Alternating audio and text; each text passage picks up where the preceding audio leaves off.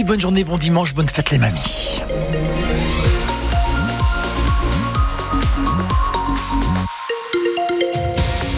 Des précipitations éparses tout au long de l'après-midi. La limite pluie-neige euh, au-delà de 700 mètres. 0 à 3, 5 à 7 en pleine. Bulletin complet météo à la fin du journal. Emma Solzé, on débute votre journal avec du rugby, direction l'océan pour les jaunes et bleus aujourd'hui. déplacement à La Rochelle ce soir en top 14, déplacement dans un contexte particulier. L'ASM Clermont a vécu une drôle de semaine avec d'abord l'incendie du centre d'entraînement et puis les insultes envers des joueurs sur les réseaux sociaux après la défaite face à Toulouse dimanche dernier. Cette rencontre a donc son importance pour l'entraîneur clermontois Christophe Furios et c'est même le match le plus important de la saison selon lui. Pour moi, on n'est pas déconcentré, on n'est pas impressionné, on n'est pas euh, touché par ce qui s'est dit. Euh, au contraire, ça nous resserre et ça doit nous resserrer. Et ce match, dans un contexte qui sera brûlant, parce qu'ils sont un peu comme nous, ils sont pas, pas c'est pas facile. Ils sortent de deux défaites, euh, ils retrouvent de Flandre où ça va être très chaud. C'est un bon symbole ce match. On verra. Je pense qu'après ce match, on sera différents tous. La Rochelle ASM, match à vivre en direct et en intégralité dès 20h45 ce soir. Une rencontre commentée par Julien Horry et Evan Le Bastard. En attendant, vous retrouvez la composition des jeunes et bleus sur le site internet de France Bleu Pays d'Auvergne. Autre déplacement de l'ASM aujourd'hui chez les filles. Cette fois-ci, elles se rendent à Bobigny pour l'avant-dernière journée d'élite 1. Si elles gagnent, les rugby women auvergnates peuvent repasser à la deuxième place de leur poule. Le coup d'envoi est à 15h. Un drame en Côte d'Or cette nuit. Une adolescente de 15 ans est morte dans un accident d'autocar sur la sur l'autoroute A6. 12 personnes ont été blessées, dont une grièvement. Le chauffeur qui conduisait une colonie de vacances pense s'être assoupi, indique le parquet de Dijon. Mais Sonia Gobry, les circonstances de cet accident sont encore floues. L'autocar s'est brutalement couché sur le flanc sans qu'on ne sache pourquoi pour l'instant. Le véhicule est parti des Andélis dans le département de l'Eure et devait rejoindre Saint-Léger-les-Mélèzes dans les Hautes-Alpes. Il transportait 51 personnes, dont 41 enfants âgés de 5 à 15 ans. Le bilan est donc d'un mort, une adolescente, vous le disiez. Six mineurs et six majeurs ont été blessés, dont un gravement, mais son pronostic vital n'est pas engagé, précise la préfecture, qui a activé le plan nombreuses victimes, un important dispositif a été engagé, 70 pompiers et 43 engins. Les non blessés, eux, ont été pris en charge par une cellule d'urgence médico-psychologique. Les préfectures de Côte d'Or et de l'Eure sont en train d'organiser leur rapatriement. Les précisions de Sonia Gobry. Autre drame dans le nord de la France, une fillette de 7 ans est morte dans le naufrage d'une embarcation ce matin. Embarcation d'une quinzaine de migrants, dont sa famille qui tentait de traverser la Manche. Elle a chaviré dans le canal de l'A, précise la préfecture du Nord. Les parents de la petite qui se trouvait à bord avec leurs trois enfants ont été transportés à l'hôpital de Dunkerque. Prudence, prudence aujourd'hui si vous circulez en Haute-Loire. Et le département est placé en vigilance orange neige et verglas par Météo France depuis 6 heures ce matin. Au total, 8 départements sont en vigilance orange dont l'Ardèche, la Lozère et la Loire. Le Puy-de-Dôme est quant à lui en vigilance jaune, neige et verglas.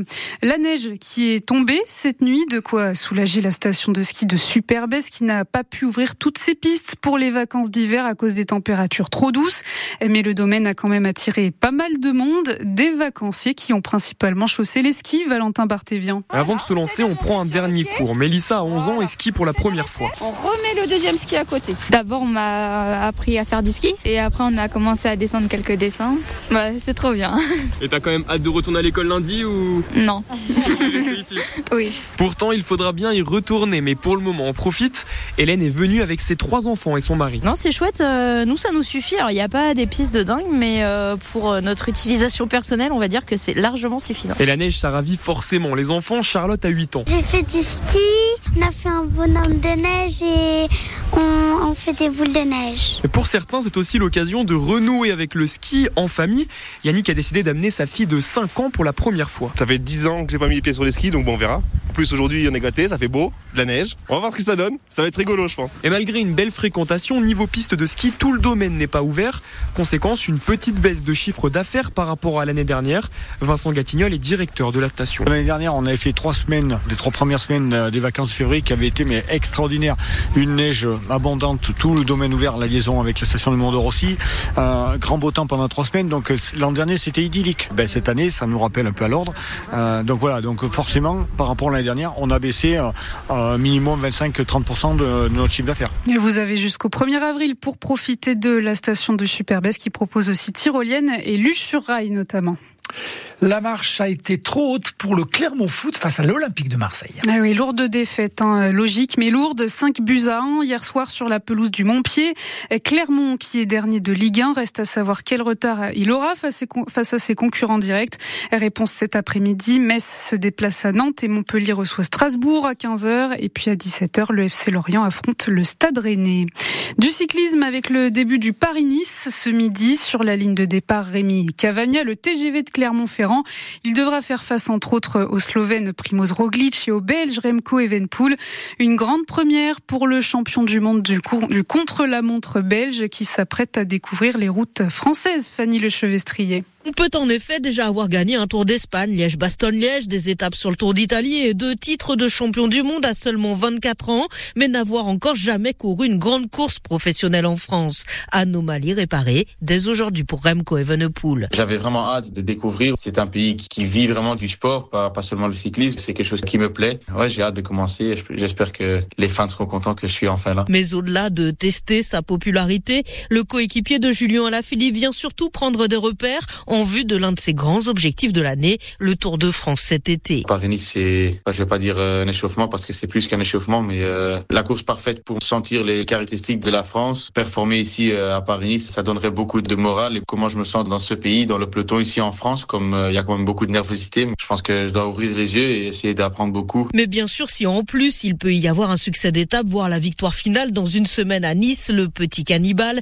référence à son côté glouton comme son prédécesseur, le grand Eddy Merckx, le flamand ne s'en privera pas, histoire de déjà mettre en garde la concurrence et répondre aux deux autres fantastiques, Tadej Pogacar et Jonas Vingegaard. Départ de la course à 13h15 des Mureaux dans les Yvelines. De son côté, le début de saison cauchemar se poursuit du, côté de Julien Alaphilippe. Le cycliste bourbonnais a chuté lors des Strades Bianche. Hier, il a dû abandonner la mythique course italienne, mais il devrait tout de même être au départ de la Tirreno Adriatico demain.